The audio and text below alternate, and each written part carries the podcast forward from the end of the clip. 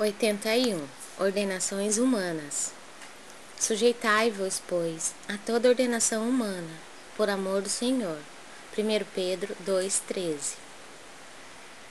Certos temperamentos impulsivos, aproximando-se das lições do Cristo, presumem no Evangelho um tratado de princípios destruidores da ordem existente no mundo.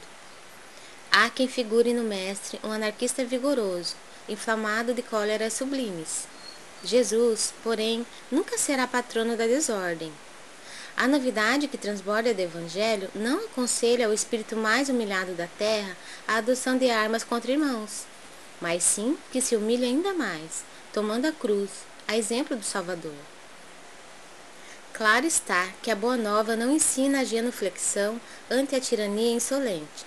Entretanto, pede respeito às ordenações humanas, por amor ao Mestre Divino.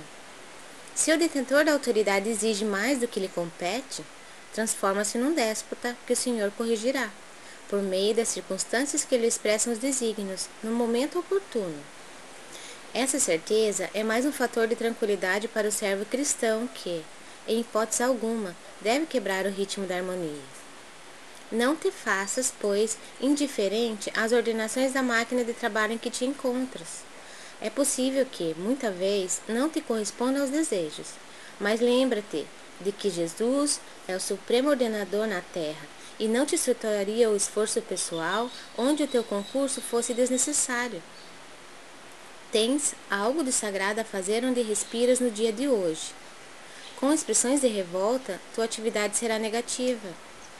Recorda-te de semelhante verdade e submete-te às ordenações humanas, por amor ao Senhor Divino.